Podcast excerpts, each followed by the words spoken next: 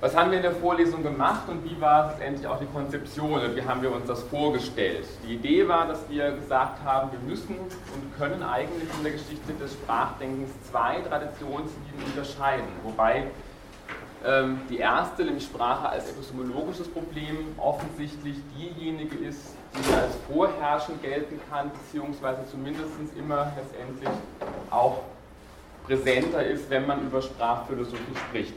Die zweite Traditionslinie, von der wir versucht haben zu zeigen, dass sie mit genauso guten Gründen ähm, in der griechischen Antike zu verorten ist, ist die, die Sprache als Wesensbestimmung des Menschen versteht. Und ich habe ja auch öfter schon hingewiesen, dass also offensichtlich hier Sprache jeweils in ganz unterschiedlicher Art und Weise in den Blick gerät und wir natürlich auch hier davon ausgehen können oder vorsichtig sein müssen diesbezüglich, dass hier nicht immer sozusagen derselbe Begriff von Sprache natürlich zur Debatte steht. Was hieß nochmal Sprache als epistemologisches Problem? Zunächst ist offensichtlich klar, dass Sprache generell als Problem gesehen wird. Ich glaube, das muss man nochmal ganz stark auch irgendwie thematisieren oder zumindest den Fokus darauf legen. Also Sprache wird als Problem betrachtet ähm, und prinzipiell als etwas ähm, letztendlich auch mehr oder weniger ja, Negatives, eben insofern offensichtlich die Sprache oder der Sprache eine gewisse Kraft oder Qualität zugesprochen wird, uns eben den Weg zur wahren Erkenntnis eher zu verstellen, als faktisch zu ermöglichen. Epistemologisches Problem heißt natürlich auch einfach generell die eben erkenntnistheoretische Frage, inwiefern sind die Wörter unserer Sprache überhaupt in der Lage oder auch geeignet, uns wirklich sichere Erkenntnisse zu liefern. Inwiefern sind tatsächlich sagen, unsere sprachlichen Äußerungen der adäquate Ausdruck unserer Gedanken oder inwiefern ist es eben auch möglich tatsächlich, dass unsere sprachlichen Äußerungen oder Sätze, zum Beispiel wie bei Wittgenstein dann gesehen, in irgendeiner Lage, in irgendeiner Weise in der Lage sein könnten, ein adäquates Bild, zumindest auf einer strukturellen Ebene, uns von der Realität zu vermitteln. Insofern, und das dann könnte man als Quintessenz epistemologischen, dieser epistemologischen Sichtweise betrachten, wäre im Grunde genommen sozusagen die These auch dann schon von Platon, idealerweise aus der Perspektive der Philosophie, wäre es so, dass die Sprache bestenfalls irrelevant wäre, nämlich insofern es möglich sein könnte, doch direkt letztendlich zur Wahrheit zu gelangen oder eben die Ideen zu schauen ohne Vermittlung der Sprache. Ähm, Im schlimmsten Fall ist sie letztendlich eine Art unüberwindliches Hindernis, eben genau sozusagen auf dem Weg zur Wahrheit und Erkenntnis und insofern eben ja auch eben eines der, ähm, der hervorherrschenden Programme, wenn man so will, eben auch der Philosophie des 20. Jahrhunderts, die sich eben dezidiert als Sprachanalyse versteht und insofern eben auch tatsächlich Philosophie, auch das Lösen philosophischer Probleme in erster Linie als das Lösen von Problemen, Schwierigkeiten an ähm, betrachtet, die letztendlich entweder die Struktur oder die Logik unserer Sprache betreffen. Das wäre die Position, die die Philosophie der idealen ähm, Sprache vertritt. Oder eben die Position, dass die philosophischen Probleme in erster Linie den Gebrauch unserer Sprache betreffen. Das wäre die Philosophie der normalen Sprache. Sprache als Wesensbestimmung des Menschen, also es kommt jetzt hier nichts Neues. Im Grunde genommen haben diese Folien alle schon mal in irgendeiner Form auch gehabt.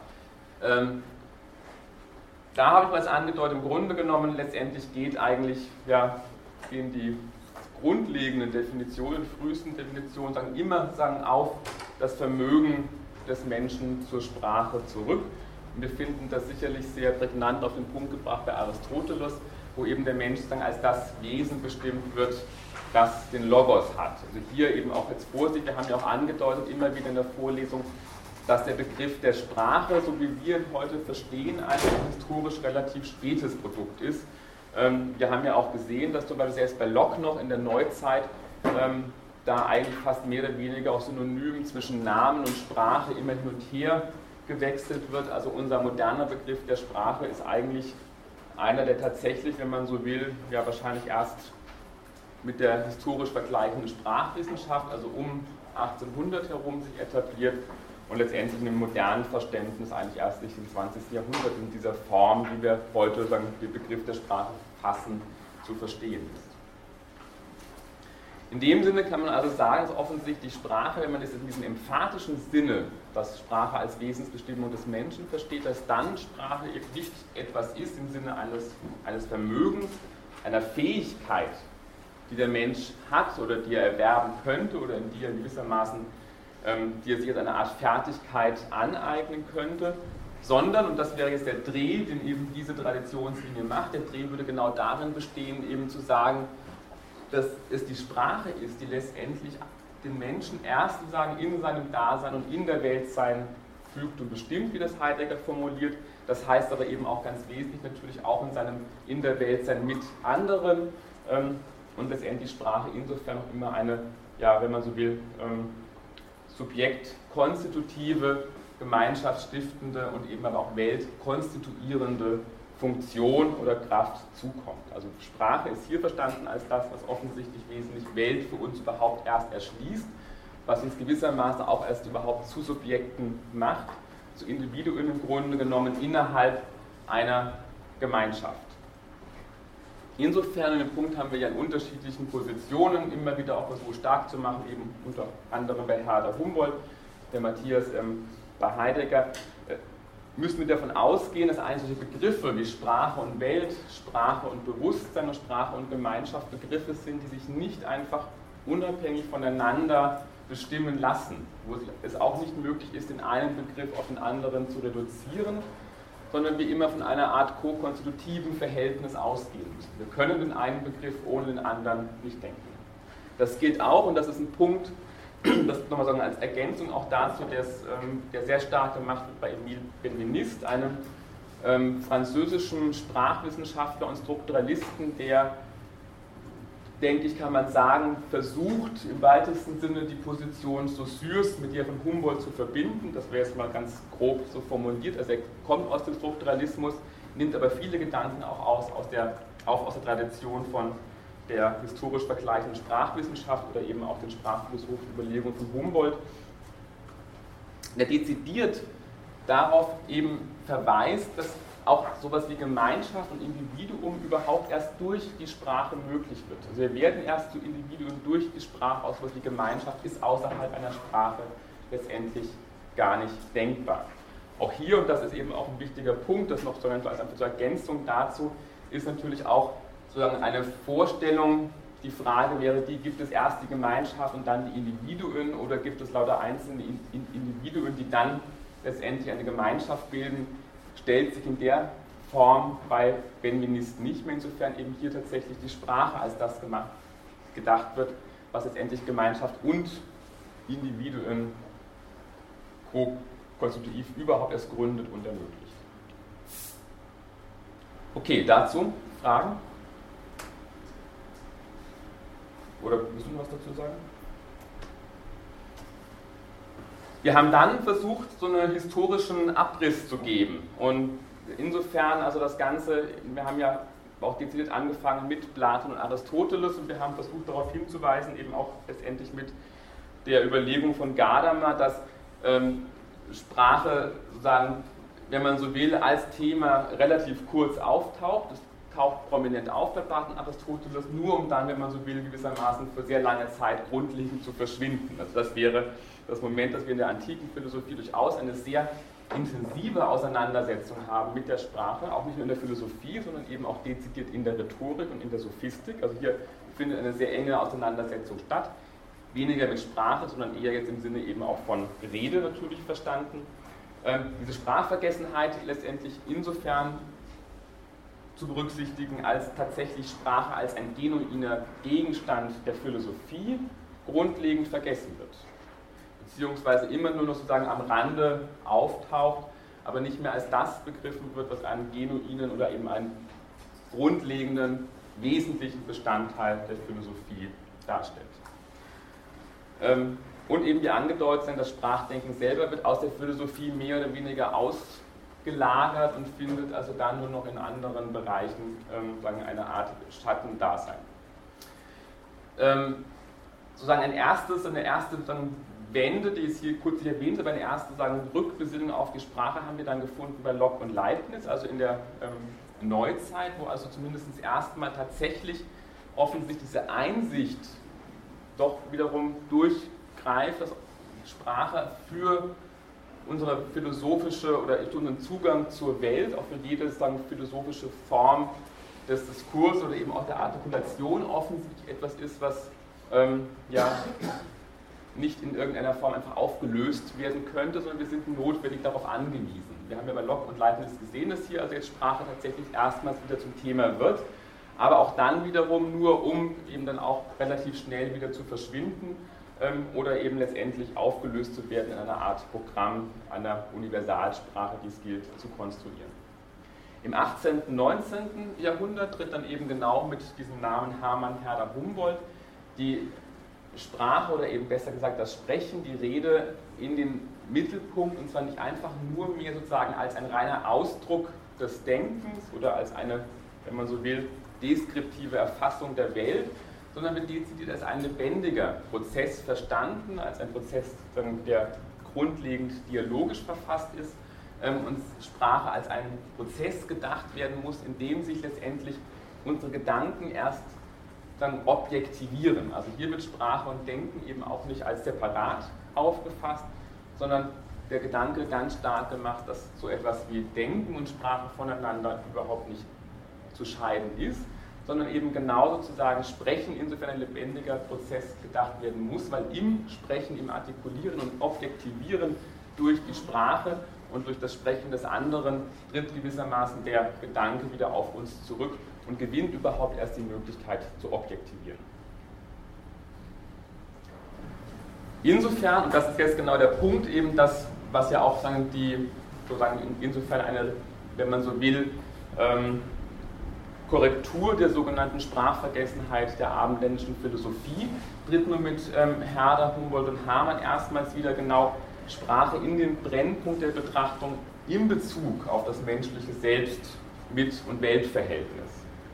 Wie gesagt, das ist jetzt auch keine völlig neue sozusagen Entdeckung von ähm, diesen drei Autoren gewesen, sondern tatsächlich Grunde genommen kann man sehr gut zeigen, dass gerade in der antiken Rhetorik Sprechen oder Logos oder Sprache dezidiert immer genau in diesem Verhältnis zur Welt und zu anderen gedacht wird, aber hier erstmals eben wieder nach einer relativ langen Zeit konkret ausformuliert wird.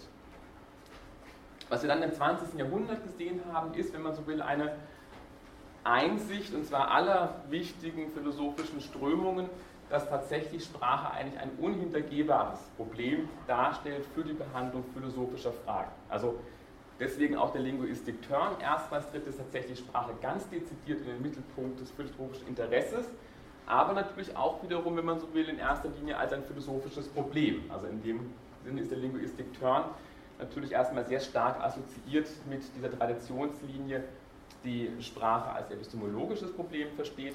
Nun geht es eben darum, dezidiert auf die Bedingungen der Möglichkeit des Philosophierens zu reflektieren und offensichtlich spielt hier Sprache eine ja, unhintergehbare, notwendige Bedingung, die es zu klären gilt, wenn wir in irgendeiner Form zu sicheren Erkenntnissen kommen wollen.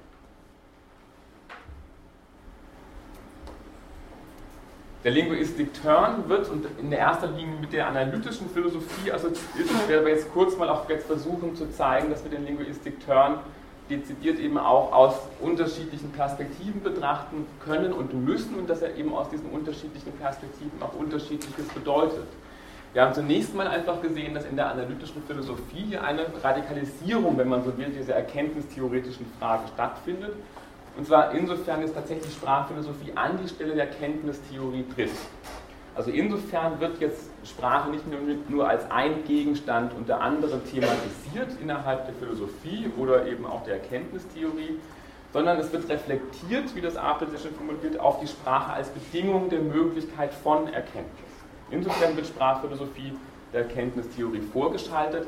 Die Frage, das ist ja auch der entscheidende Punkt, wenn man so will, die Frage, nach der Richtigkeit oder Wahrheit und Falschheit von Urteilen wird, wenn man so will, supplementiert durch die Frage nach der Sinnhaftigkeit oder Sinnlosigkeit von Sätzen. Also die Philosophie fragt es nicht mehr in erster Linie, was ist ein korrektes oder ein wahres Urteil, sondern was ist ein sinnvoller oder ein sinnloser Satz.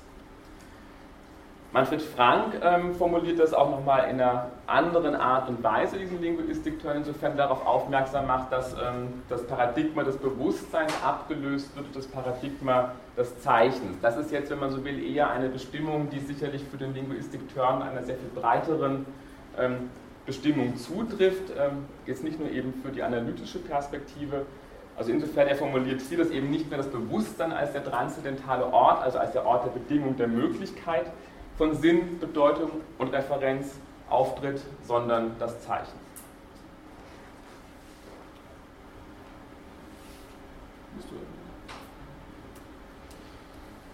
Was heißt dann, ich habe es gerade versucht klarzumachen, was der Linguistik-Turn heißt aus der, aus der ähm, analytischen Perspektive. Da heißt ja ganz klar, dass offensichtlich Erkenntnistheorie an die Stelle von, nee, umgekehrt, das Sprachphilosophie an die Stelle von Erkenntnistheorie tritt und Sprache als Bedingung der Möglichkeit von Erkenntnis reflektiert wird.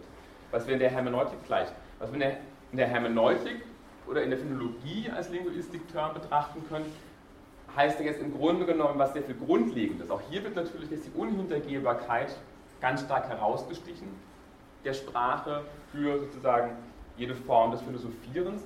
Aber insofern natürlich jetzt Sprache als etwas gedacht wird, was uns als das, was uns überhaupt erst zum Menschen macht, natürlich grundlegend immer schon vorausgeht.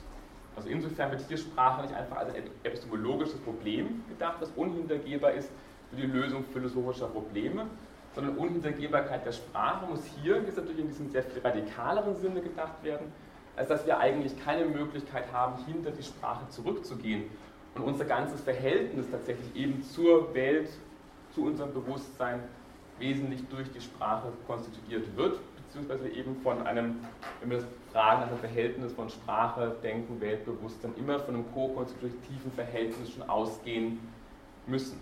Ja, bitte? Äh, ich wollte nur fragen, also wenn ich quasi vom, vom Bewusstsein weggehe zum Zeichen, äh, habe ich dann nicht das Problem, dass ich von der konkreten sinnlichen Wahrnehmung hin weggehe zu etwas Abstrakten eigentlich? Oder verstehe ich das falsch?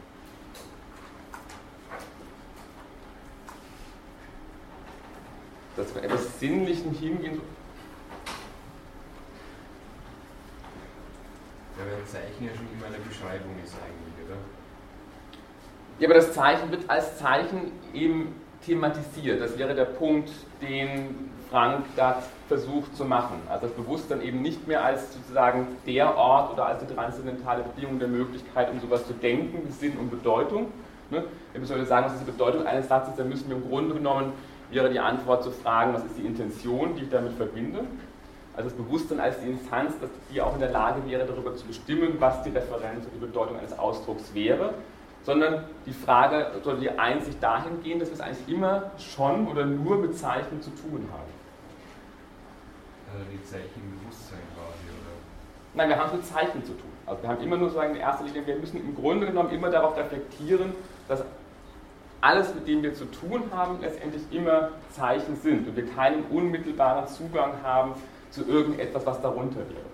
Also bei, Rorty gibt es eine Formulierung dahingehend, dass der Linguistic Turn im Grunde genommen die Einsicht beschreiben würde, dass Philosophie immer versucht hätte, unter der Sprache, also unter den Zeichen, irgendetwas zu finden, was darunter wäre. Ne? Im Sinne von Bewusstsein, im Sinne sozusagen von einem, wenn man so will, ja, absoluten einer Form absoluten Bedeutung oder einem absoluten Wert. Und die einzige Linguistik Turn würde darin bestehen, dass unter der Sprache nichts ist. Ja, zum Beispiel ein Humangeborenen, das hat das Zeichen, weil das kann man nicht einmal gegenständlich wahrnehmen, soweit wir wissen heute. Also, also ich verstehe jetzt nicht ganz, wie das jetzt gemeint ist mit dem Zeichen. Also was, äh ja, aber das ist, wäre ja schon die Idee, aber das wäre jetzt. Kontext der Begriff Zeichen zu verstehen ja, dass wir keinen Zugang haben zur Welt ohne Sprache. Sie würden jetzt ja genau eine Position wieder stark machen wollen, die sagt, also, okay, wir können zwar Sprachphilosophie machen, aber wir haben einen unmittelbaren Zugriff auf unsere Vorstellungen, auf die Welt ohne Sprache. Wir brauchen die Sprache, um unsere Wahrnehmungen zu, zu, zu, äh, zu strukturieren. Sonst wäre es ja nur ein Meer aus, aus Eindrücken, die keine Bedeutung und keinen Zusammenhang haben. Genau, das wäre eine Position, die bei Herder vertreten wurde. Aber da wäre ja genau der Punkt. Also etwas wird in dem Moment wird ja etwas zum Zeichen. Ne? Das Blöken wird gewissermaßen wird zum Merkwort und wird dadurch automatisch eben auch als etwas zum Zeichen, das wiederholt werden kann. Also Herder wäre genau eine Position, die deutlich machen würde, dass offensichtlich tatsächlich das Paradigma des Zeichens im Grunde genommen das des Bewusstseins ablöst. Aber das Zeichen ist ja wertlos, wenn es auf nichts referiert.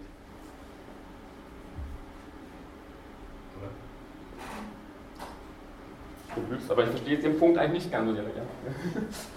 Vielleicht ganz kurz. Also wenn man das Frank-Zitat hernimmt, dann ist der erste, die erste Einsicht, dass das Bewusstsein nicht mehr im Zentrum steht. Das heißt, es wird nicht mehr von einem starken Subjekt ausgegangen, das souverän quasi sich die Welt konstituiert und darüber verfügt. Das ist der erste Punkt.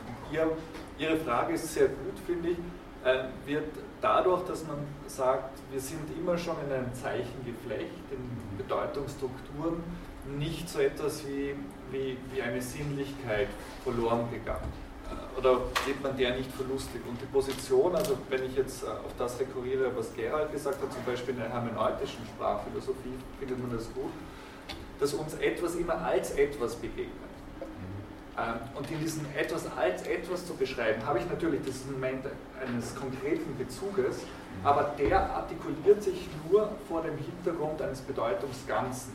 Das heißt, wenn ich zum Beispiel dieses Ding als Computer sehe, bin ich auf der einen Seite natürlich bei dem Ding, aber in, in, einer, in einem Bedeutungsgeflecht eingelassen, vor dem überhaupt dieses konkrete Etwas als etwas erscheint. Und ähm, insofern wäre es unmöglich, quasi ein nacktes Ding, ich dürfte nicht mal Ding sagen, weil das ja auch schon eine Bestimmung hat und sich gegen andere Sachen abgrenzt. Ich könnte überhaupt keine Bestimmbarkeit von etwas vornehmen. Und genau dieser, diese Bestimmbarkeit, die steht schon in einem mannigfachen äh, Geflecht von, von, von Bedeutungen ist, darum wird, wird es hier gehen.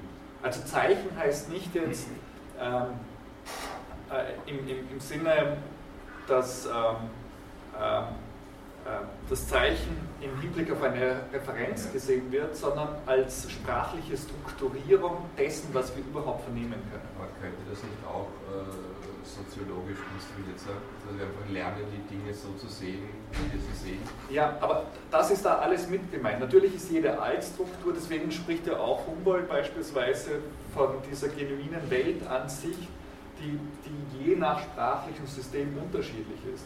Deswegen können wir uns ja auch die Pluralität diverser Weltzugänge sehr gut erklären. Ansonsten hätten wir überhaupt nie ein Verständigungsproblem, wenn wir alles immer in derselben Art und Weise sehen würden. Und genau überhaupt diese Differenzen äh, klarzulegen, äh, wird jetzt von phänomenologisch-hermeneutischer Hinsicht genau auf diese unterschiedlichen Zugänge, natürlich auch die ganze geschichtlich gewachsene Tradition dieser Sprachansichten rekurrieren.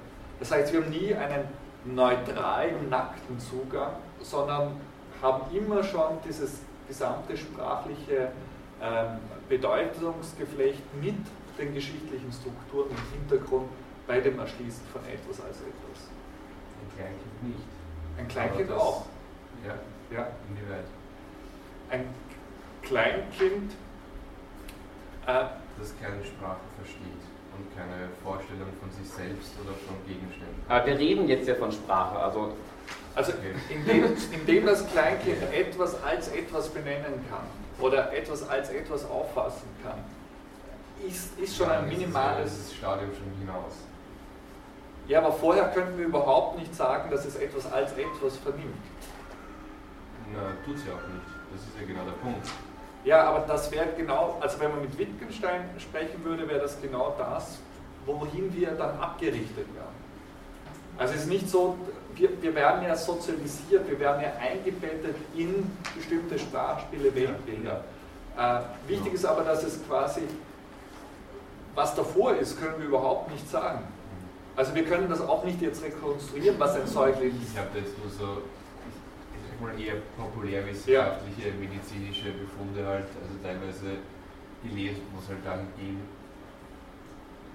dass halt Kinder, die wirklich noch relativ jung sind, also, sich, also sie sich selbst nicht erkennen, sich selbst nicht als Individuum begreifen, äh, keine, nicht gegenständlich wahrnehmen können und solche Dinge. Ja, das habe ich da gemeint. Ja. Absolut, aber dieser ontogenetische Synkretismus, der beginnt ja immer schon sich zu differenzieren. Auch, auch selbst ein, ein Säugling kann minimalste Unterscheidungen treffen. Und genau dieses Differenzierungssystem wäre dann immer schon okay. sprachlich vermittelt. Ein Säugling wächst ja auch nicht alleine auf, ja. sondern wird ja genau in diese Differenzierungssysteme eingeführt. Sie wollten? Ich wollte es auch nicht ja. Okay, danke. Also nochmal vielleicht kurz, der Jakobson sozusagen ein Hardcore-Strukturalist würde das eben genauso erklären, dass das Kind, das Kleinkind, wenn diese erste minimale Unterscheidung lernt von Mama und Papa, die relativ universal in allen Sprachen ist, lernt es eine erste Differenz zu ziehen. Ne? Also da, da ist dann die Idee genau die, sozusagen über die Möglichkeit der Zeichendifferenzierung auch tatsächlich sozusagen sich gewissermaßen Welt auch differenziert und erschließt. Ne? Und hier genau dieser Prozess, in dem das Kind gewissermaßen in die Sprache hineingeboren wird und Sprache lernt, differenziert sich für das Kind mit dem Erlernen der Sprache zugleich natürlich die Welt und auch das eigene Bewusstsein natürlich erst. Ne, das Bewusstsein kommt auch relativ spät erst dazu, das Ich sagen kann, ist ja auch ein später Prozess, aber dieser Prozess vollzieht sich wesentlich sprachlich. Ja? Humboldt, 18. Jahrhundert, die Entdeckungen haben ungefähr 200, 300 Jahre früher schon begonnen. Das heißt, das Treffen auf andere Sprachen, andere Kulturen. Geschieht in diesen 200 Jahren nichts mit Sprache. Was für Entdeckungen meinen Sie? Die, die Seefahrer zum Beispiel, die auf andere Kulturen treffen. Die See? Sprachen, ja. Äh, was geschieht da mit der Sprache? Wird es nur quasi in den Logbüchern vermerkt, dass die anders sprechen?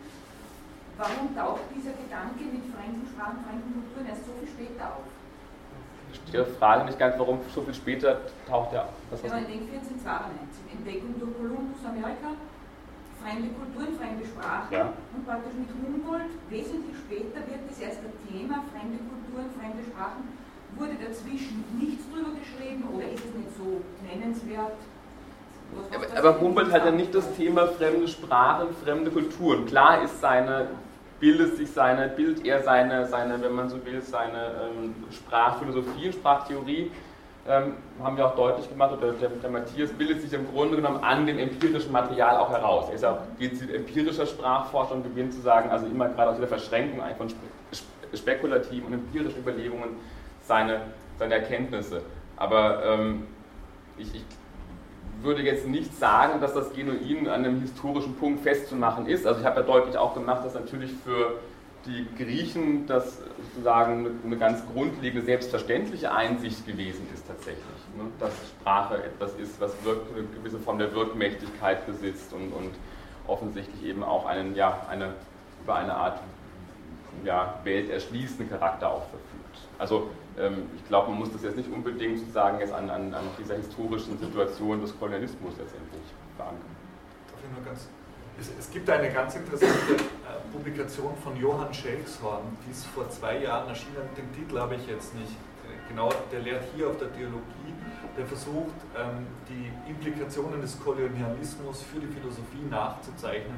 Und da merkt man tatsächlich, wie stark diese Verzögerung ist. Also ähm, da finden Sie eine Reihe von hochinteressanten Überlegungen. Bei Leibniz, den wir ja auch in der Vorlesung gestreift haben, wird das auch Thema, weil er sich stark mit einem Jesuitenpater austauscht, der in China ist. Äh, nichtsdestotrotz versucht aber Leibniz eher diese Universalsprache anzuvisieren, also quasi diese Abstraktion von, von den Einzelsprachen hin auf ein allgemeingültiges Fundament und tatsächlich tritt mit dieser vergleichenden Sprachforschung äh, im, im beginnenden 19. Jahrhundert erst das Problembewusstsein auf, dass es zwar Verwandtschaftssysteme gibt, zum Beispiel indogermanische Sprache etc., aber dass die nicht zur Gänze kompatibel sind. Und die philosophischen Konsequenzen werden daraus viel, viel später gezogen. Ja. ja. Und was man vielleicht auch bedenken sollte, ist, dass natürlich die Phase der Aufklärung noch dazu kommt und die Theologie, die Philosophie speziell im Würgegriff gehabt hat über die Jahrhunderte das erste, wenn wir schauen, Augustinus bzw. Aristoteles, die, die ja noch belegt waren mit dem Bann Anfang des 13. Jahrhunderts, wo es natürlich dann auch schon Entwicklungen gegeben hat, die andere Richtung, der Buchdruck, der aufkommt und so weiter, aber die Kirche eben sehr stark auch auf die Veröffentlichung und auf die Arbeit von Geisteswissenschaften Einfluss gehabt hat. Aber ich würde es trotzdem, also ich würde es von diesem historischen Kontext schon versuchen loszulösen, weil der entscheidende Gedanke bei Humboldt ist ja ein ganz anderer. Natürlich hat man vorher schon Sprachen verglichen, also Sprachvergleich und Ethnologien gab es 3000 Jahre lang. Also das zu sagen, ist ja nichts Neues gewesen. Die wirklich, also insofern Sprachvergleich gab es immer schon. Ne? Der Clou und die radikale Eins waren immer Sprachen verglichen. Also das die Etymologie in Bavaro, das wurde irgendwie sozusagen lange vorher auch schon gemacht. Ne? Und dass es verschiedene Sprachen gibt, war auch bekannt. Und man hat immer auch schon versucht, Ähnlichkeiten aufzufinden zwischen den Sprachen. Auch das gab es immer schon. Der entscheidende Clou und die entscheidende Einsicht von ähm, Humboldt war ja die gewesen, dass er eben nicht mehr sagt, ich suche jetzt nach Ähnlichkeiten zwischen sozusagen bestimmten Wörtern, da gibt es eine Ähnlichkeit zwischen Wörtern, sondern die radikale Einsicht war ja gewesen, dass Humboldts zeigen, Humboldt, was, was war Bob, also eben die, wenn man so die Indogermanisten zeigen konnten, dass es Strukturanalogien gibt zwischen den Sprachen. Also es konnte gezeigt werden, damit man eine völlig neue Einsicht gewonnen. Es ging nicht darum, einfach nur Ähnlichkeiten aufzuzeigen zwischen dem Wort in der Sprache und dem Wort in der Sprache, sondern es wurde deutlich, dass eben zwischen den Flexionssystemen der Sprachen, völlig unabhängig, welche Wörter das sind vom Stamm her, tatsächlich hier Ähnlichkeiten sind struktureller Art. Also was Humboldt, weniger Humboldt, aber eben die ähm, historisch vergleichende Sprachwissenschaft entdeckt hat, ist genau dieses Prinzip der Strukturanalogie oder eben der Isomorphie zwischen den Sprachen. Und damit war eigentlich die wesentliche Einsicht gewonnen. Also den, den Sprachvergleich, den gab es immer, aber sagen diese radikale, diese Möglichkeit tatsächlich das auf eine wissenschaftliche Basis zu stellen und das systematisch zu betreiben, gelang erst, als man entdeckt hat, es gibt eine Analogiebeziehung zwischen den Flexionssystemen. Das Flexionssystem im Sanskrit und im Griechischen und im Latein funktioniert genauso, auch wenn die Stammwörter ganz, ganz anders aussehen. Ja? Und was ist denn mit nicht flektierenden Sprachen? Ja eben, aber das wurde ja gezeigt, dass genau die eine Familienverwandtschaft bilden. Also okay, das heißt, es geht darum, dass es konnte gezeigt werden, es, es konnte ja gibt, die ähnlich funktionieren. Also flektierende Nein, es konnte gezeigt werden, dass Griechisch, Latein und Sanskrit rückführbar sind, Tochtersprachen sind einer gemeinsamen Muttersprache. Okay. Und natürlich nichts zu tun haben mit Chinesisch zum Beispiel. Mit Chinesisch, genau. Also genau dieser Unterschied konnte gezeigt werden. Es gibt Verwandtschaften zwischen Sprachen, Formen der Familienähnlichkeit und natürlich eben Sprachen, die offensichtlich nicht verwandt sind, weil eben völlig andere Prinzipien zur Geltung kommen, wie die Sprache funktioniert. Okay, denkt dazu, haben wir jetzt, glaube ich, schon relativ ausführlich was gesagt. Also eben genau, das war der Punkt einfach nochmal, was heißt der Herrn, die Frage ist einfach die, was heißt der Linguistik-Turn aus der Perspektive der analytischen Philosophie, was heißt da aus der Perspektive der Phänologie? Da heißt da offensichtlich eben was ganz anderes. Eben insofern Sprache hier wesentlich immer schon vorausgeht und Welt selbst immer schon sprachlich erschlossen ist. Hm? Aber in beiden Fällen wird Sprache eben als etwas gedacht, was offensichtlich für sozusagen philosophische Erkenntnis, aber auch unser Selbstverständnis wesentlich unhintergehbar ist. Aus der Perspektive des Strukturalismus ist es die Frage, wie könnten wir da den Linguistik-Turn letztendlich denken? Und hier kommen wir im Grunde auf den Punkt, den ich auch gerade schon gemacht habe, dass hier natürlich die Einsicht ganz stark gemacht wird, dass letztendlich unsere gesamte Wirklichkeit sprachlich, semiotisch strukturiert wird und als ein System von Differenzen lesbar ist. Die entscheidende Einsicht von Saussure war ja gewesen, dass dann Sprache nur aus Differenzen besteht. Und was den Strukturalismus als Methode so wirkmächtig gemacht hat im 20. Jahrhundert war, ja die Einsicht, ja gut, wenn das für die Sprache gilt und es geht nur um Differenzen und nicht um die substanzielle Beschaffenheit der Dinge, die ich untersuche, dann könnte ich doch diese These, nämlich mir anzuschauen, wie ein System strukturell als sozusagen System von Differenzen aufgebaut ist, auch auf ganz andere Gebiete anwenden. Lévi-Strauss hat es angewendet auf die Familienverhältnisse, auf die Mythenanalyse. Ähm, und insofern kann ich unsere gesamte lebenssoziale Lebenswelt dann begreifen als sozusagen solche sprachlichen Systeme, die letztendlich nur über Differenzen konstituiert sind. Und insofern, Linguistik Turn, könnte man es auch sagen, aus dem, der Perspektive des Strukturalismus, auch hier wird eigentlich Linguistik Turn viel radikaler gefasst als in der Konzeption der analytischen Philosophie, dass wir nämlich jetzt mit Derrida gesprochen eigentlich überhaupt keine reine Erfahrung von Gegenwart überhaupt haben, sondern es im Grunde genommen immer so mit Ketten von differenziellen Zeichen zu tun haben. Das formuliert er in dem Text eben Signatur, Ereignis, Kontext. Aber im Grunde genommen steht da eben auch die Einsicht dahinter, dass eben offensichtlich Sprache nicht einfach nur ein Instrument ist, um Wirklichkeit zu beschreiben, sondern Sprache letztendlich eben als ein strukturiertes Ganzes, als ein System von Zeichen, was wesentlich differenziell verfasst ist, konstituiert wesentlich sozusagen Wirklichkeit überhaupt erst für uns. Insofern sagen auch dann wird sozusagen die Möglichkeit eben auch, dass wir im Grunde genommen alle sozialen und kulturellen Phänomene als symbiotisch sprachliche Prozesse letztendlich begreifen. Ist der Gedanke nachvollziehbar?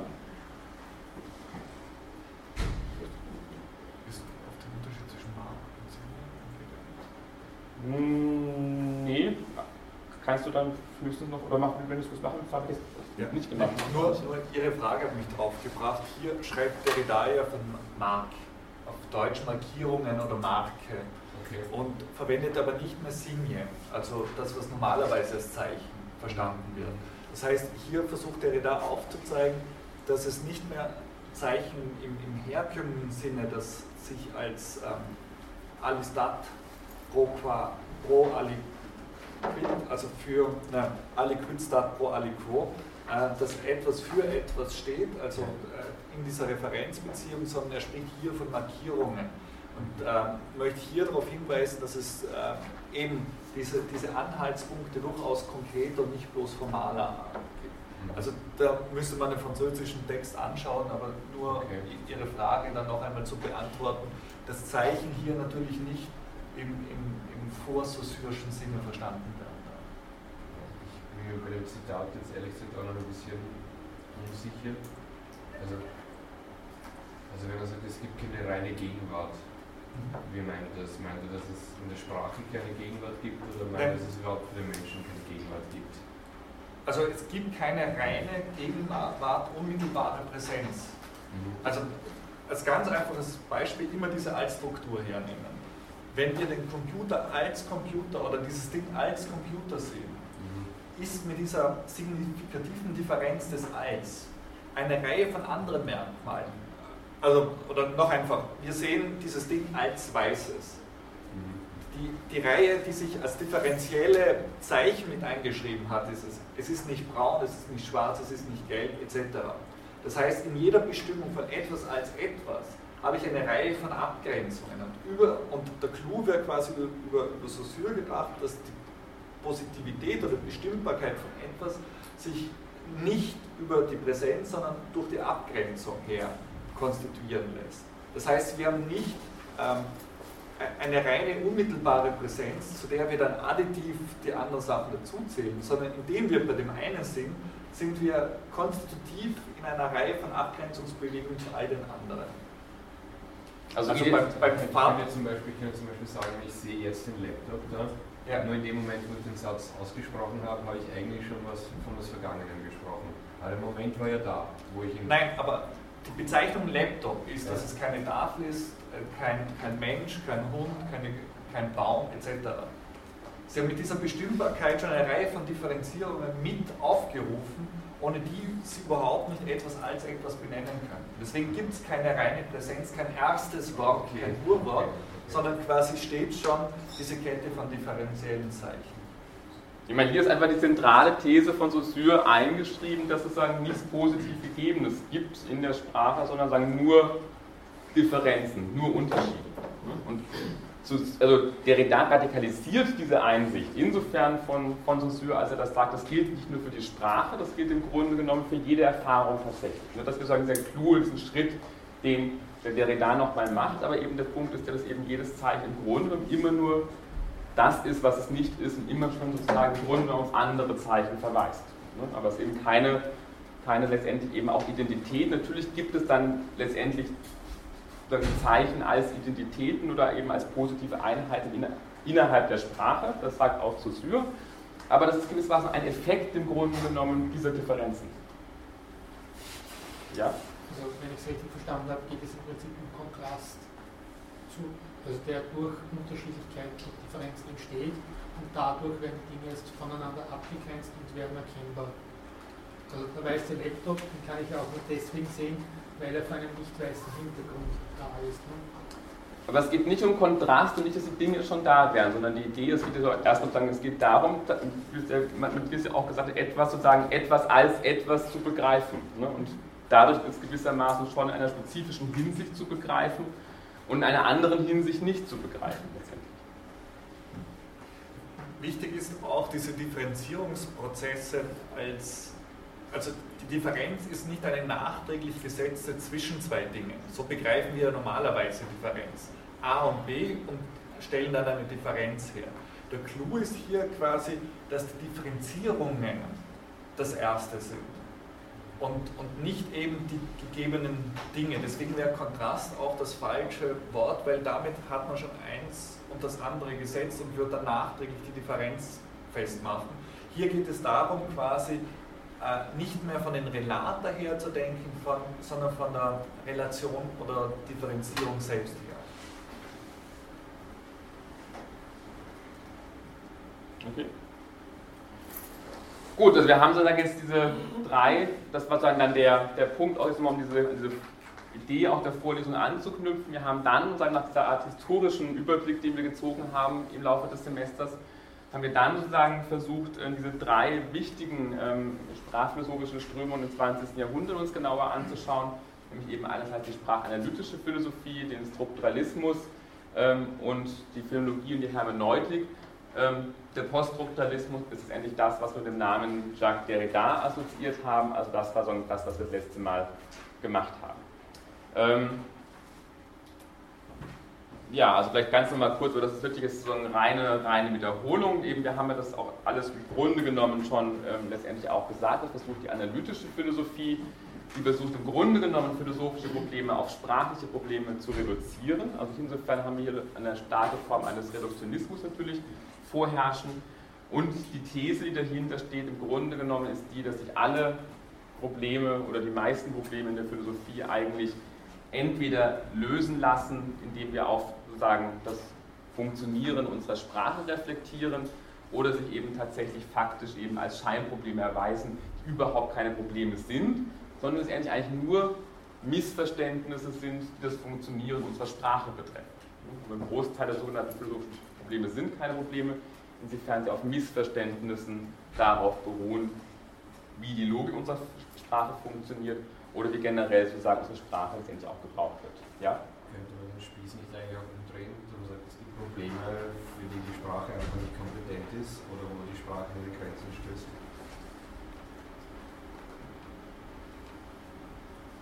Warum? Also, hm.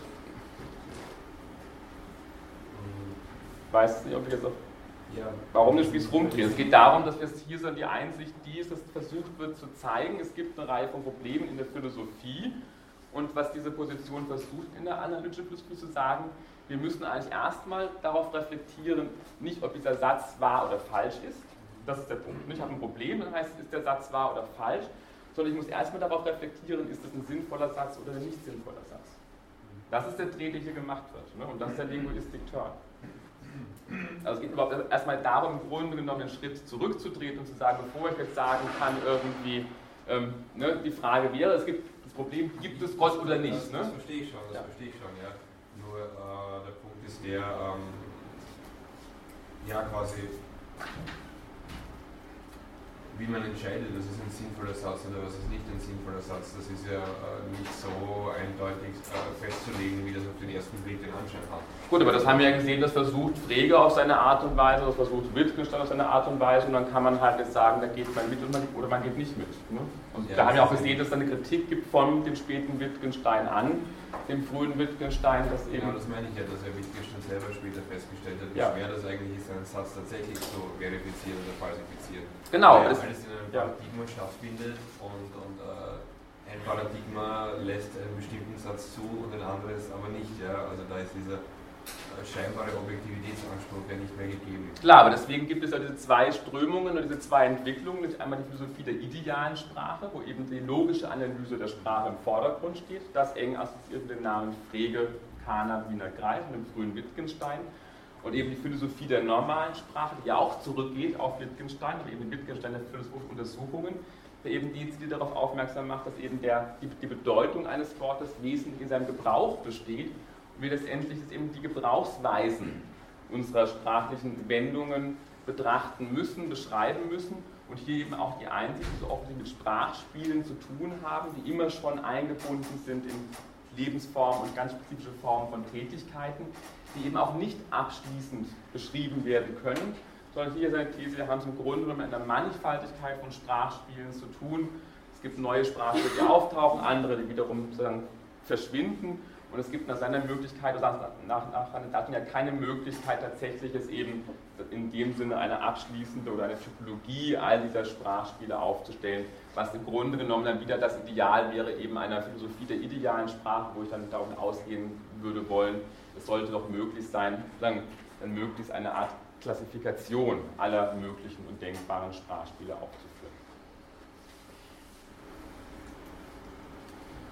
Strukturalismus habe ich gerade schon genannt, auch das mal zur Wiederholung. Also hier einfach, das sollte sich wirklich ganz dick merken, eben diese ganz zentrale These, es gibt sozusagen innerhalb sozusagen Sprache muss als ein, sozusagen eine, ein System von Elementen beschrieben werden, die eben durch nichts Positives bestimmt sind. Und hier ist das ja gerade nochmal deutlich gemacht, wenn dieser Gedanke der Differentialität so stark gemacht wird, dann ist es eben keine Differenz zwischen zwei Dingen und auch kein Kontrast zwischen zwei Dingen, sondern wir haben ja sagen, es mit einem Prozess der Differenzierung selber zu tun. Das ist ja deutlich gemacht, es gibt dieses Beispiel ja selber bei Saussure, dieses Zerschneiden eines Blatt Papiers.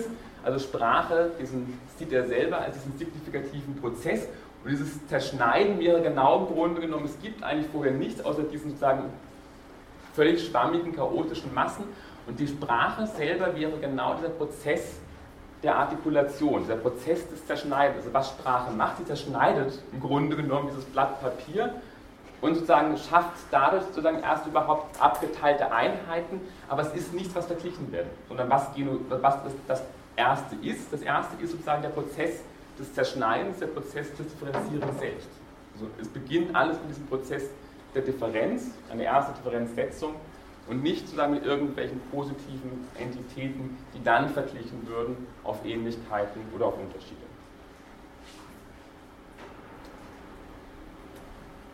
Ähm, ja, und die Philologie, die hermeneutische Zugänge, also hier sagen die wichtigsten Positionen waren, waren Heidegger gewesen, ähm, Merleau-Ponty und Gadamer. Heidegger hat ja der Matthias ausführlich vorgestellt. Wolltest du noch?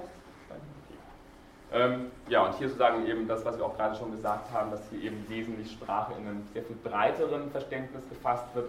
Offensichtlich schließt diese Position auch an diese Traditionslinie an, die wir eben mit sagen, Sprache als Wesensbestimmung des Menschen aufgefasst haben. Insofern hier eben auch tatsächlich jeder menschliche Vollzug im Grunde genommen immer schon sozusagen auf ein vorgängiges Angesprochensein auch gedacht werden muss. Also Sprache auch hier eben als etwas verstanden wird, was uns letztendlich vorausgeht, was ja auch eben dem Sinne nicht einfach zu unserer Verfügung steht, sondern im Grunde genommen etwas ist, dem wir auf eine gewisse Art und Weise letztendlich in unseren Antworten jeweils entsprechen müssen. Okay, ich würde jetzt einfach nochmal ganz kurz, aber das ist dann nochmal so als ähm, reine Wiederholung nochmal auf diese drei Positionen eingehen. Wir können dann auch vielleicht nochmal ähm, auf diese Kritik eingehen, die ich gegen Heidegger formuliert habe, aber jetzt ist der Matthias da, der kann das auch vielleicht versuchen, dann nochmal aufzunehmen und dann würde ich sozusagen diesen Übergang machen, auch nochmal jetzt zu dem, dem abschließenden Punkt eben bei, bei, ähm, bei Derrida. Der Punkt, den ich machen will oder der für uns wichtig ist, ist zu sehen, dass jetzt Derrida jemand ist, der eigentlich versucht, produktiv an alle diese drei philosophischen Strömungen anzuknüpfen. Und im Grunde genommen auch von allen diesen drei Strömungen Elemente übernimmt, andere verwirft, also bestimmte Punkte stark macht ähm, und an anderen Punkten eben mit seiner Kritik ansetzt ähm, und sicherlich sozusagen ganz dezidiert am zunächst mal Strukturalismus, insofern wird auch Derridas Position als Poststrukturalismus bezeichnet, Post heißt ja auch immer ganz wesentlich nicht einfach nur eine Ablehnung des Strukturalismus, sondern ganz im Gegenteil sagen, dieses Post wird immer verstanden als eine Art, sagen, ja, wenn man so will, Radikalisierung im Grunde genommen der Thesen, die im Strukturalismus schon angelegt sind, als ein, ein über, darüber hinausgehen über den Strukturalismus, insofern der Poststrukturalismus selber, der Strukturalismus selber gewisse Tendenzen hat, wenn man so will, die Radikalität seiner eigenen Implikationen ähm, ja, aus dem, aus dem Blick zu verlieren. was wesentlich sozusagen her hervorzuheben ist oder was eben die zentralen Einsichten darstellt, ist eben einerseits die Einsicht, dass wir offensichtlich mit einem differenziellen System zu tun haben, wenn wir von Sprache sprechen und dass dann eben sowas wie sprachliche Bedeutung oder genauer gesagt eben Werte oder auch Laute nichts ist, was von vornherein gegeben ist, was dann, wie die Laute werden nicht mit der Bedeutung versehen oder auch sozusagen, es gibt keine Bedeutung, die wir dann mit Lauten versehen würden, sondern letztendlich sie als Effekte eben eines Differenzierungsprozesses selbst begreifen. Wir haben dann gesehen, dass letztendlich im Grunde genommen jedes sprachliche Element dadurch beschrieben wird innerhalb dieser Konzeption, durch eben seine syntagmatischen und paradigmatischen Beziehungen, die es eingehen kann. Also die Beziehungen, die dann ein Wort hat innerhalb eines Satzes, das waren seine syntagmatischen Beziehungen oder eben die paradigmatischen Beziehungen, die reine Beziehungen waren in Absentia, also in Abwesenheit, insofern eben jeder sprachliche Ausdruck auf andere Ausdrücke letztendlich Verweis an deren Stelle erstehen könnte. Ich habe dann das wiederum stark gemacht, was heißt es auf diese Frage, einen sprachlichen Ausdruck zu verstehen. Das heißt offensichtlich hier, oder man könnte jetzt sagen, verstehen dann den sprachlichen Ausdruck, wenn ich weiß, in welchen paradigmatischen, syntagmatischen Beziehungen dieser Ausdruck jeweils stehen kann. Das heißt also, welche Kombinationsmöglichkeiten und Gegensatzbeziehungen er eingehen kann innerhalb einer Sprache. Die Kritik, und das versuche ich relativ kurz nochmal zusammenzufassen, war eben die, dass eben offensichtlich auch der Strukturalismus in irgendeiner Weise doch sowas voraussetzen muss wie Bedeutungen, wenn er überhaupt sowas feststellen möchte wie laute Differenzen. Ich kann diese Differenz zwischen Bein und Pein eben nur dann als eine Differenz tatsächlich isolieren innerhalb der deutschen Sprache, wenn ich weiß, dass hiermit zwei unterschiedliche Dinge bezeichnet werden. Also offensichtlich kommt es doch wieder unter der Hand eine Vorstellung mit hinein, dass wir offensichtlich doch in irgendeiner Form Zugang zu Bedeutungen haben müssen, um überhaupt Sprache als differenzielles System beschreiben zu können. Ähm, klar war auch, dass eben offensichtlich jetzt nicht dieses, dieses, diese, diese Beschreibung von Saussure uns nicht erklären kann in irgendeiner Form, warum überhaupt sagen, ähm, ja, wie bestimmt sozusagen Differenzierungen semantisch gehaltvoll werden, also wie wir auch einfach zu sprachlichen Bedeutungen gelangen. Und der wichtigste Punkt ist sicherlich der, dass eben durch die Ausblendung der Parole, also eben der konkret individuellen Rede, offensichtlich in keiner Art und Weise es möglich ist, in dieser Beschreibung von Saussure einen ganz, also eben diesen, diesen Sachverhalt ähm, entsprechend deuten zu können, warum ich mit ähm, kannst du mir das Salz geben ähm, oder hier zieht jemanden dazu auffordern kann, das Fenster zu schließen oder eben der Ausschneidergrund ist bissig, jemanden dazu veranlassen kann, dass er wegläuft. Und ein Punkt war eben auch der gewesen, dass offensichtlich, wenn Bedeutungen wirklich bestimmbar sein sollen, dann muss in einer gewissen Weise dieses Spielen der Differenzen abschließbar sein. Und sonst würde die Gefahr bestehen, dass sozusagen wir in eine Art unendlichen Regress geraten würden und dann Bedeutung dann in einer, in einer unartigen, ähm, unendlichen Art von Verweisung ist. Also Sprache muss als ein geschlossenes System gedacht werden. Ich habe das nochmal zusammengefasst, das glaube ich gibt es auch anderen Folien auch schon, nämlich diese poststrukturalistischen Kritikpunkte am Strukturalismus. Das sind ja auch die Punkte, die wir dann eben, wenn man ähm, genauer hinschaut, bei, ähm, bei Derrida ausgeführt finden. Also eben der erste wichtige Punkt war der gewesen, diese ganz starke Privilegierung einerseits der Langue vor der Parole, der Sprache als System vor der konkret gesprochenen Rede, dann offensichtlich eben auch die Privilegierung der Synchronie vor der Diachronie. Auch hier sagen das Argument von Saussure ist, wir können eigentlich immer nur, wir müssen erst Sprache als System zu einem bestimmten Zeitpunkt beschreiben um dann in einer weiteren Folge zur Diakonie gelangen zu können. Die Voraussetzung der Geschlossenheit oder Auszentriertheit der Strukturen, nämlich insofern die Langue erst dann, wenn sie als ein geschlossenes Objekt gedacht wird, auch tatsächlich eben Gegenstand einer Wissenschaft werden kann. Natürlich will Saussure eine Wissenschaft der Sprache etablieren. Dazu ist es notwendig, die Langue als ein geschlossenes System zu denken oder eben als ein konkretes Objekt. Die Gefahr, und das ist, sagen, das ist einer der zentralen Punkte, an dem der Poststrukturalismus ansetzt, ist der, nämlich dass darauf der Finger ge gelegt wird, dass der Strukturalismus dazu neigt, wenn er bestimmte Strukturen isoliert, dazu neigt, diese Strukturen selber als universal und ahistorisch zu setzen.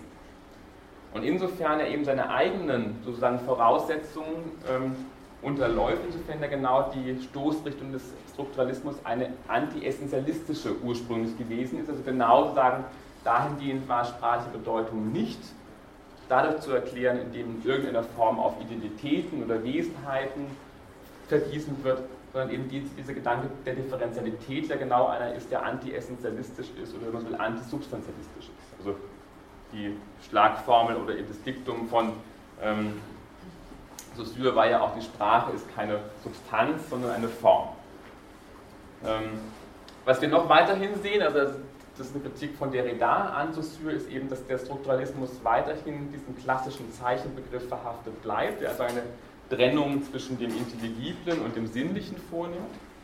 Ähm, es wird weiterhin kritisiert und das dann sehen wir ja auch in der Auseinandersetzung letztendlich mit, mit Austin, dass eben eine letztendlich Privilegierung von einer binären Logik immer vorausgesetzt wird und dass letztendlich vernachlässigt wird, dass in dieser binären Logik es immer da um bestimmte Formen von Hierarchisierungen geht und Oppositionen.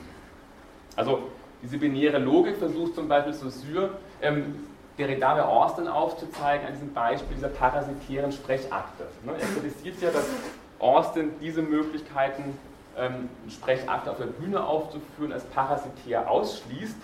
Und das wäre jetzt genau sagen, worauf Derrida den Finger zeigen möchte, ist, dass hier eine Art Hierarchisierung oder eine Oppositionsbildung stattfindet zwischen sogenannten ernsthaften Sprechakten auf der einen Seite und nicht ernsthaften Sprechakten auf der anderen Seite. Und Derrida eben versucht zu argumentieren, dass hier eben auch tatsächlich eine Art von Opposition gebildet wird, die eben auch eine klare Hierarchisierung ausdrückt. Insofern natürlich jetzt die nicht ernsthaften Sprechakte immer, wenn man so will, der sekundäre abgeleitete Sonderfall dieser eigentlichen ernsthaften Sprechakte sind. Und damit eben auch so ein wichtiger weiterer Punkt, eben die Vernachlässigung letztendlich dieser ja, Machtstrukturen oder der spezifischen Form der Asymmetrien, die letztendlich innerhalb sozusagen dieser Strukturen immer schon letztendlich vorausgesetzt werden oder eben auch im Gebrauch der Sprache ähm, immer schon wirksam sind. Das wäre so ein Kritikpunkt, den man mit der Diskursanalyse oder Foucault formulieren könnte. Der wesentliche Gewinn letztendlich bei Austin war der gewesen, zu sagen, dass wir offensichtlich mit Sprache sehr viel mehr tun können, als nur zu beschreiben, dass Sprache also offensichtlich über eine ganz spezifische Kraft verfügt, auch tatsächlich, wie das Derrida formuliert, Situationen zu transformieren und zu verändern. Also insofern sind, ist das Performative nicht etwas, ähm, so argumentiert ähm, Derrida, was sozusagen der, dem, was es beschreibt, dass etwas, was der Sprache äußerlich wäre, beschreibt und das Performative ist etwas, was gewissermaßen tatsächlich überhaupt erst sagen, etwas in die Welt bringt, also insofern Tatsachen schafft oder eben auch ganz konkret Situationen verändert. Der weitere wichtige Gewinn war gewesen von Austin, dass er letztendlich Bedeutung nicht ähm, einfach auf die Intention zurückführt und eben die illokutionäre Kraft einer sprachlichen Äußerung, sondern sie wesentlich bindet an das Moment eben von Regeln und des Kontextes. Also hier sagen die Frage war genau die gewesen oder der Aufmerksamkeit ging genau dahin eben zu argumentieren, dass offensichtlich ähm, um bestimmen zu können, welche illokutionäre Kraft eine ganz bestimmte Äußerung hat, offensichtlich die Intention dann nicht die einzige Instanz ist. Das Beispiel ist, wenn ich eben verspreche oder einen Vertrag unterschreibe, das ist völlig irrelevant, ob ich die Intention hatte, das Versprochene zu halten oder ob ich die Intention hatte, diesen Vertrag wirklich einzugehen. Der Vertrag ist dann mitgeschlossen, das Versprechen ist faktisch zu geben. Also die Intention spielt in dem Zusammenhang jetzt keine Rolle dafür, ob es um ein Versprechen sich handelt oder nicht. In dem Sinne ist auch diese Frage umgelegt, was heißt eine Äußerung zu verstehen, heißt hier wiederum, ja, ich verstehe dann eine sprachliche Äußerung offensichtlich, wenn ich weiß, welche unterschiedlichen lokutionären, illokutionären und perlokutionären Akte ich in dieser Äußerung in der Welt vollziehen kann. Wenn ich weiß, wie man diese Äußerung gebrauchen kann, habe ich offensichtlich ein entsprechendes Sprachverständnis. Der Punkt oder die Kritik, die da wiederum ins, Spiel kommt, ähm, ist genau die, und das gucken wir uns auch das hier noch an, dass eben offensichtlich diese durch diese Idee, dass es bestimmte Sprechakte gibt, die nicht ernsthaft gebraucht werden und wir uns nur Sprechakte anschauen wollen oder sollen, die ernsthaft gebraucht werden, die einer jeweils konkreten Gesprächssituation unter der Hand genau wieder diese Idee einführt der Präsenz einer Intention die sozusagen dafür maßgebend ist, sagen, welche Form von Sprechakt tatsächlich vollzogen wird oder eben, ob es eben auch faktisch mit sozusagen echten, geglückten Sprechakten zu tun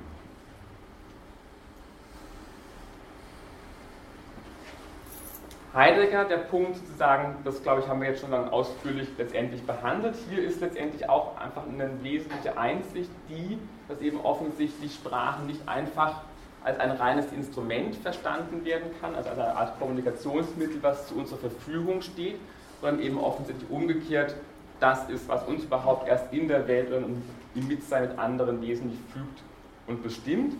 Und ganz wichtig auch für Derrida eben die Einsicht, dass es dann kein Außerhalb der Sprache gibt, dass die Sprache uns immer schon vorausgeht letztendlich und insofern natürlich auch jede Definition oder Bestimmung oder Beschreibung der Sprache immer schon die ganze Sprache voraussetzen muss.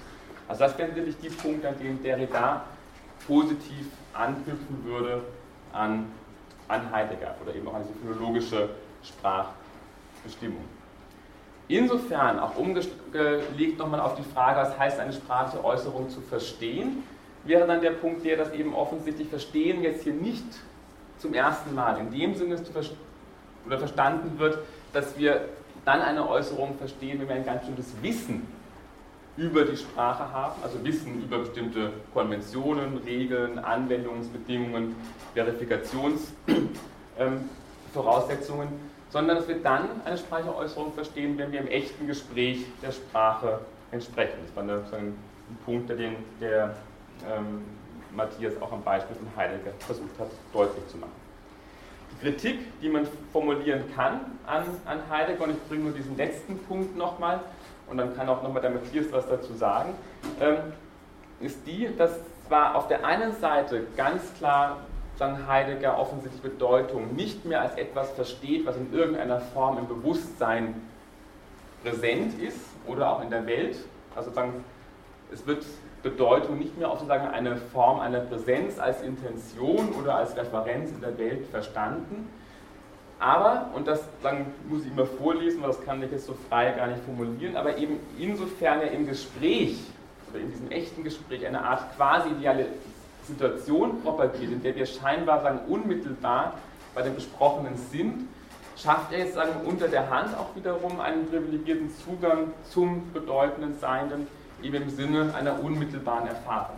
Also hier wäre jetzt sozusagen der Einwand der, dass eben genau dieser Verweis auf dieses echte Gespräch letztendlich eine Form eines Zugangs zu den Dingen idealisiert, die eben letztendlich ähm, in irgendeiner Form offensichtlich, zwar ist sie nicht ganz frei sozusagen, sie ist gewissermaßen jetzt nicht, sie ist nicht völlig sozusagen prä-sprachlich oder prä-reflexiv, aber sozusagen sie ist in irgendeiner Form sozusagen trotzdem postuliert etwas in Form eines unmittelbaren Zugangs zu den Dingen selbst, die in irgendeiner Form sie offensichtlich sozusagen der Sprache nochmal entzieht. Klar ist auch, und das ist der letzte Punkt, dass eben mit dieser wenn man so will, Reduktion darauf, dass wir kein positives Wissen haben können von der Sprache, offensichtlich eben auch natürlich ähm, ja, sowas wie eine Sprachwissenschaft oder eben auch tatsächlich positives Wissen, sagen in dem Sinne, wie das die Linguistik versucht, für Heidegger eine Art und Weise wäre, die das Wesen der Sprache immer schon letztendlich grundsätzlich verfehlt. Ich weiß, willst du zu diesem Punkt was sagen, zu diesem, ähm, dieser dieser Kritik, die man gegen Heidegger formulieren kann und ich denke, die man formulieren könnte für das echte Gespräch, dass er hier wieder so eine Art Unmittelbarkeit hineinbekommt, die dann den Eindruck erweckt, als wäre sie quasi vorsprachlich? Ja, also bin ich ganz damit einverstanden, dass das unmittelbar sein soll. Auf der einen Seite würde ich zwar betonen, dass diese Eigentlichkeitsphase bei Heidegger nicht nur in Sein und Zeit, also im Frühwerk, sondern auch im Spätwerk da ist und dass dann die Frage aufbricht, was ist eigentlich ein angemessenes, ein echtes Gespräch, äh, ob das mit einer Unmittelbarkeit zu tun hat, äh, ist, ist, eine Frage. Die andere Frage ist, äh, ob man da nicht viel stärker noch berücksichtigen müsste, dass Heidegger immer wieder betont, dass man eben nicht darüber verfügt, ob ein Gespräch gelingt oder glückt, sondern stets eben auch scheitern kann, dass das Gelingen nicht in der Hand derer liegt, die am, am Gespräch teilnehmen oder die es führen.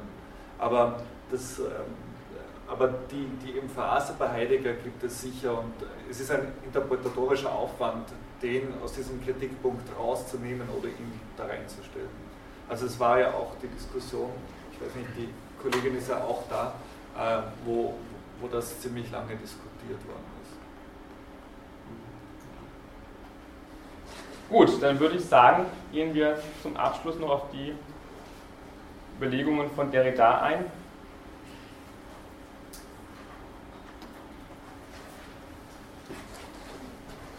Ich will jetzt nicht nochmal wiederholen, ich hoffe, Sie haben es noch einigermaßen präsent, aber es ging ja sozusagen jetzt dezidiert Derrida darum, einerseits ausgehend von seinem, ähm, seiner Dekonstruktion des Schriftbegriffs zu zeigen, dass genau das, was Austin argumentiert, was eigentlich ja sekundär gegenüber den eigentlichen Sprechakten ist, also diese Form sozusagen ähm, eben des Aufführens im Theater oder die Art und Weise, dass wir Sprechakte parodieren oder imitieren können, dass das eben offensichtlich etwas ist, so sein Argument, was wesentlich konstitutiv ist für alle Sprechakte.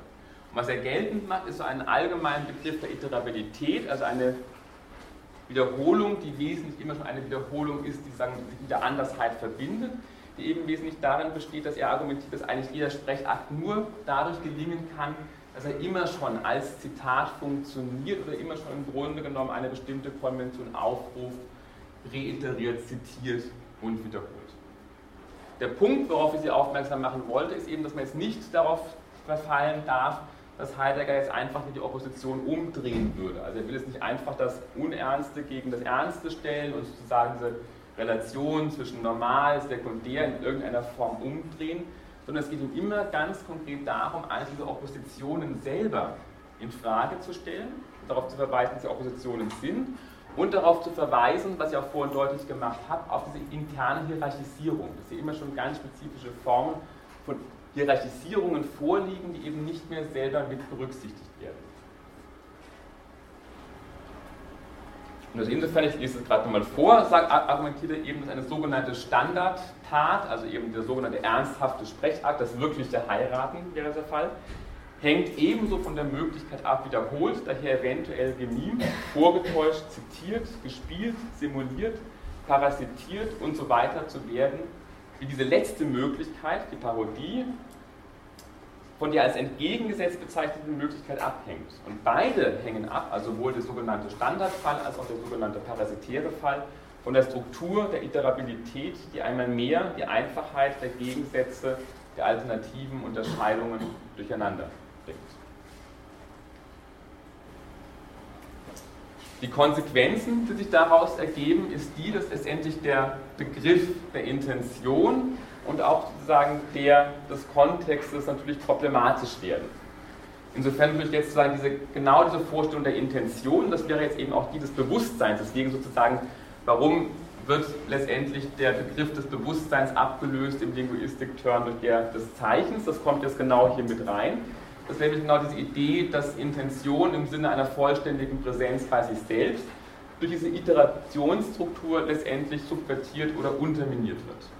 Der Punkt ist auch hier der wiederum zu sehen, dass es der Redner nicht leugnet, es gebe sowas wie Intentionen und dass Intentionen keine Rolle spielen würden, sondern er argumentiert aber, dass die Intention eben nicht länger sozusagen das, sagen, das, das vollständige Prinzip ist, was in der Lage wäre, die Bedeutung einer Äußerung abschließend zu bestimmen. Also die Intention ist eben immer eine, letztendlich natürlich auch schon aufgrund dieser Iterabilitätsstruktur oder dieser Altstruktur, die der Matthias gerade gebracht hat, eben schon immer eine ist, die nie vollständig bei sich selbst ist. Ne? Also insofern auch das Beispiel, dass wir von Intentionen sprechen, natürlich insofern, als wir dann immer sagen, ich habe eigentlich gemeint, ich wollte das und das sagen, wo dann sich die Intention immer als eine herausstellt, die immer schon, wenn man so will, letztendlich zu spät kommt. Also insofern sagt Derrida, die Kategorie der Intention wird nicht verschwinden, sie wird ihren Platz haben, aber von diesem Platz aus wird sie nicht mehr das ganze, den ganzen Schauplatz oder das ganze System der Äußerung beherrschen können. Also wir haben jetzt hier mit einem Begriff der Intention oder eben auch des Bewusstseins zu tun, der offensichtlich genau von dieser Struktur der Iterabilität oder eben auch, wenn man so will, der Differentialität immer schon heimgesucht ist und niemals sozusagen als eine reine Form oder eine vollständige Präsenz gedacht werden kann. Der Punkt ist der, und das ist ein schönes Beispiel, das es auch mal sehr gut anschaulich macht, das gilt letztendlich auch so das Argument von Derrida für die geschriebene Signatur, also für die Unterschrift, die ich mache unter den Vertrag. Und daran kann man eigentlich auch die Überlegungen von Derrida nochmal sehr schön deutlich machen und ähm, auch versuchen zu plausibilisieren. Was macht eine Unterschrift zur Unterschrift? Eine Unterschrift wird offensichtlich dadurch zur Unterschrift, dass sagen, es sie in einem in Zeit und Raum klar lokalisierbares, singuläres Ereignis ist. Ne, ich muss an einem bestimmten Ort irgendwo unterschrieben haben. Wien, den 13.06.2012 und ich unterschreibe in deinem Namen Gerhard Posselt. Gleichzeitig, damit diese Unterschrift als Unterschrift funktionieren kann, muss sie aber auch gewissermaßen eine Art wiederholbare, iterierbare Form haben. Ne, sie muss, sich, sagen, sagen, sie muss wiederholbar sein und insofern so das Argument von Derrida, sie muss sozusagen von der gegenwärtigen und einmaligen Intention ihrer Produktion ablösen können. Also anders gesagt, eine Unterschrift, die ich nur ein einziges Mal machen würde, wäre keine Unterschrift. Sie muss natürlich wiederholbar sein. Nur das ist, wenn Sie sagen, bei der Bank sind, wollen Geld abholen, was macht der Bankangestellte? Sie haben Ihre Bankomatkarte vergessen, Sie müssen unterschreiben. Er vergleicht Ihre Unterschrift mit der Unterschrift, die im Computer zu sehen ist. Ne? Also, damit diese Unterschrift als Unterschrift funktioniert, muss sie einerseits ein einmaliges singuläres Ereignis sein und sie muss gleichzeitig gewissermaßen wiederholt werden können. Oder anders gesagt, sie darf sozusagen nicht einfach eine totale Kopie sein. Ne? Der Punkt ist genau der, wenn sie einfach nur kopieren würde, die Unterschrift, wäre es auch keine Unterschrift. Aber eben, wenn sie nur eine, eine Unterschrift, die nur ein einziges Mal gemacht würde, und dies nur ein einziges Mal machen könnten, wäre auch keine Unterschrift. Wenn sie jedes Mal anders unterschreiben würden, wäre ihre Unterschrift völlig wertlos. Also was hier jetzt deutlich wird, ist genau diese Logik der Iterabilität, dass etwas sozusagen die Unterschrift genau nur dann funktioniert, insofern als ein singuläres Ereignis wiederholbar ist. Aber sozusagen dazu muss sozusagen dieses Ereignis sozusagen immer schon reiterieren können und zitiert werden können. Das heißt also auch hier sozusagen die Vorstellung ist genau die, dass letztendlich im Grunde genommen auch sozusagen der Signatur sozusagen als Signatur, damit sie funktionieren kann, sie sich immer schon von dieser ursprünglichen einmaligen Intention letztendlich ablösen können muss. Und ich muss immer wiederum später drauf gucken können, ja, später hat, hat er wirklich dort unterschrieben, auch wenn meine konkrete Intention in dem Moment nicht mehr anwesend ist.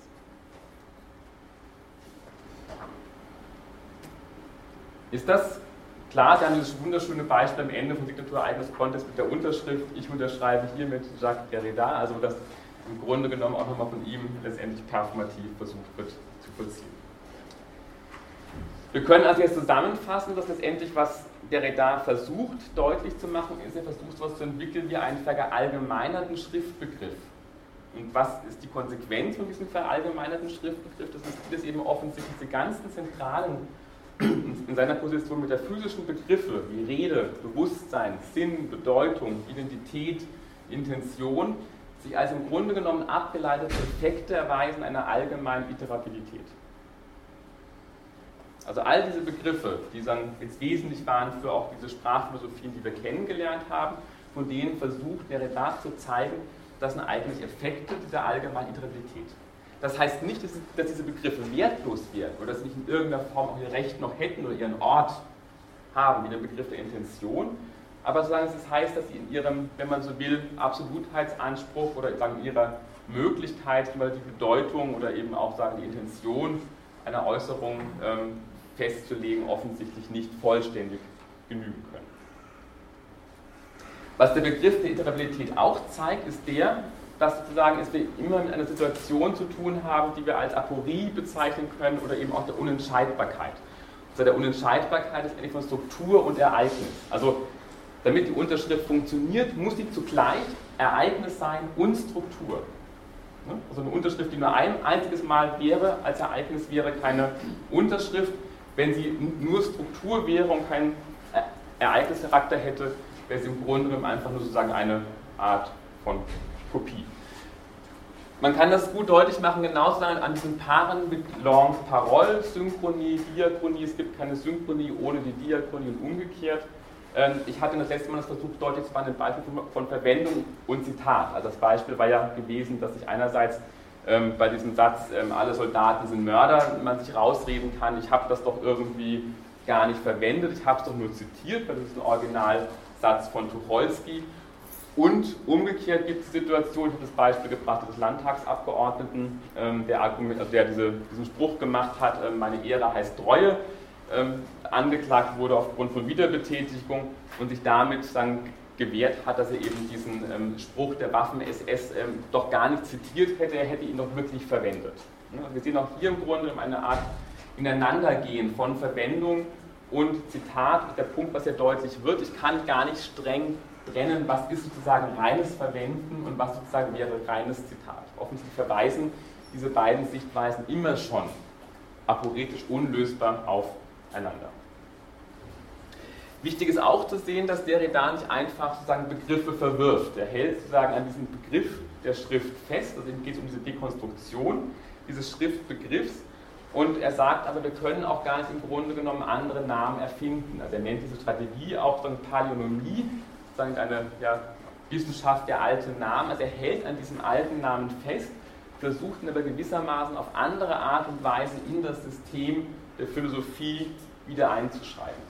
Der entscheidende Punkt oder auch im Grunde genommen ein Charakteristikum der Dekonstruktion von Derrida ist genau nur in dieser Geste begründet, dass er argumentiert, wir können, sagen, wenn wir die Metaphysik kritisieren, das eigentlich nur tun und streng genommen nur tun mit dem Vokabular und den Begriffen der Metaphysik. Und wir können auf keine Art und Weise einfach dieses begriffliche Vokabular beiseite legen. Wir können nicht irgendwie sagen, das sind schlechte Begriffe, wir finden uns neue, sondern was er versucht deutlich zu machen ist, das Einzige, was wir tun können und worum es geht letztendlich, ist diese Begriffe sozusagen ähm, auf andere Art und Weise, wie das nennt, in das System der Metaphysik wieder einzuschreiben. Der Begriff, den er hier verwendet, ist der doppelten Geste. Es geht nämlich wesentlich darum, immer zu zeigen, einerseits, ich habe es mit Oppositionspaaren zu tun, die ich umkehren kann, aber ich darf bei der Umkehrung nicht stehen bleiben, sondern diese Umkehrung muss eben immer einhergehen, auch mit einer allgemeinen Verschiebung des begrifflichen Systems.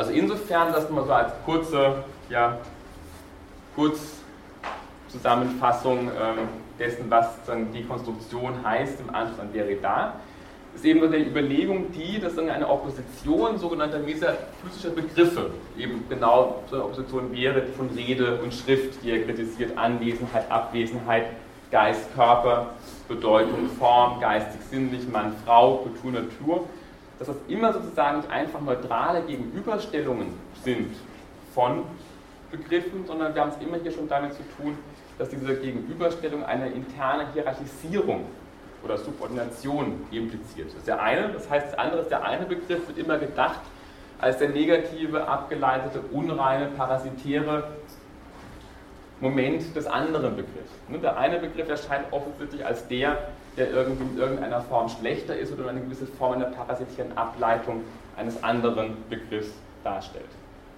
Was er eben nur halt auch deutlich macht, dass es eben genau nicht ausreicht, diese Opposition einfach umzukehren, also einfach zu sagen, jetzt die Frau ist der bessere Mann, die Schrift ist die bessere Rede, ähm, oder eben sie auch einfach nur zu neutralisieren. Also es geht auch nicht darum, diese Oppositionen in irgendeiner Form aufzulösen, sondern eben genau sozusagen diese Umkehrung muss immer einhergehen, ganz wesentlich mit sozusagen dieser Wiedereinschreibung und der Verschiebung dieses begrifflichen Systems, in das diese Begriffe natürlich immer schon letztendlich eingelassen sind. Das heißt, und das ist genau jetzt der Punkt auch sagen, für die Lektüre von ähm, Austin durch, durch Derrida letztendlich. Das heißt jetzt für unsere ganzen Überlegungen letztendlich auch für die Sprachphilosophie oder auch für das, was wir im Laufe des Semesters gemacht haben, ist zunächst mal die wichtige Einsicht eben, es geht es nicht darum, einfach diese Oppositionspaare, die so wichtig sind auch für die Sprachphilosophie, aufzulösen. Ne? Oder sie sagen, ähm, oder einfach umzukehren. Es geht darum, genau zu zeigen, dass diese Oppositionen immer schon inhärent instabil sind. Und insofern wäre das jetzt genau das, was wir zeigen könnten mit Derrida oder auch gezeigt haben, dass diese Unterscheidung zum Beispiel zwischen konstativ und performativ bei, ähm, bei, bei Austin oder auch die zwischen Use und Menschen, also Gebrauch und und Verwendung, Langue, Parole, Struktur, Ereignis, dass, das, dass diese Unterscheidungen immer weniger auf eine Differenz verweisen zwischen unterschiedlichen Äußerungstypen. Das Argument wäre zu sagen, es gibt konstative Äußerungen, es gibt performative Äußerungen, sondern was wir zeigen können mit Derrida ist genau, dass es hier auf eine Differenz deutlich wird, die letztendlich unentscheidbar in jedem Sprechakt, in jeder Äußerung immer schon wirksam ist. Ich habe Ihnen das, glaube ich, auch deutlich gemacht, diesen Satz, die Sitzung ist eröffnet. Ne? Das ist sozusagen ein paradigmatischer Satz für eine performative Äußerung. Hiermit die Sitzung ist eröffnet, hat eine ganz klassische konstative Struktur. Die Sitzung ist eröffnet, Subjekt, Prädikat, Objekt und ist trotzdem sozusagen eine dezidiert performative Äußerung. Und warum? Das könnte man argumentieren, dass genau diese Äußerung genau insofern performativ ist oder insofern gelingt, als sie gewissermaßen sagen, das, was sie vollzieht, als den Fallsein bereits voraussetzt. Also wir haben hier im Grunde genommen genau diese Deutlichkeit nochmal, dass Äußerung genau insofern funktioniert oder gelingt, als im Grunde genommen sozusagen unentscheidbar, wie das ja auch ähm, von Austin selber kritisiert wird oder irgendwie als unbehagliches Moment aufgefasst wird, dass eben offensichtlich Äußerungen dazu tendieren, eigentlich zwischen einem konstativen und performativen Moment permanent hin und her zu oszillieren.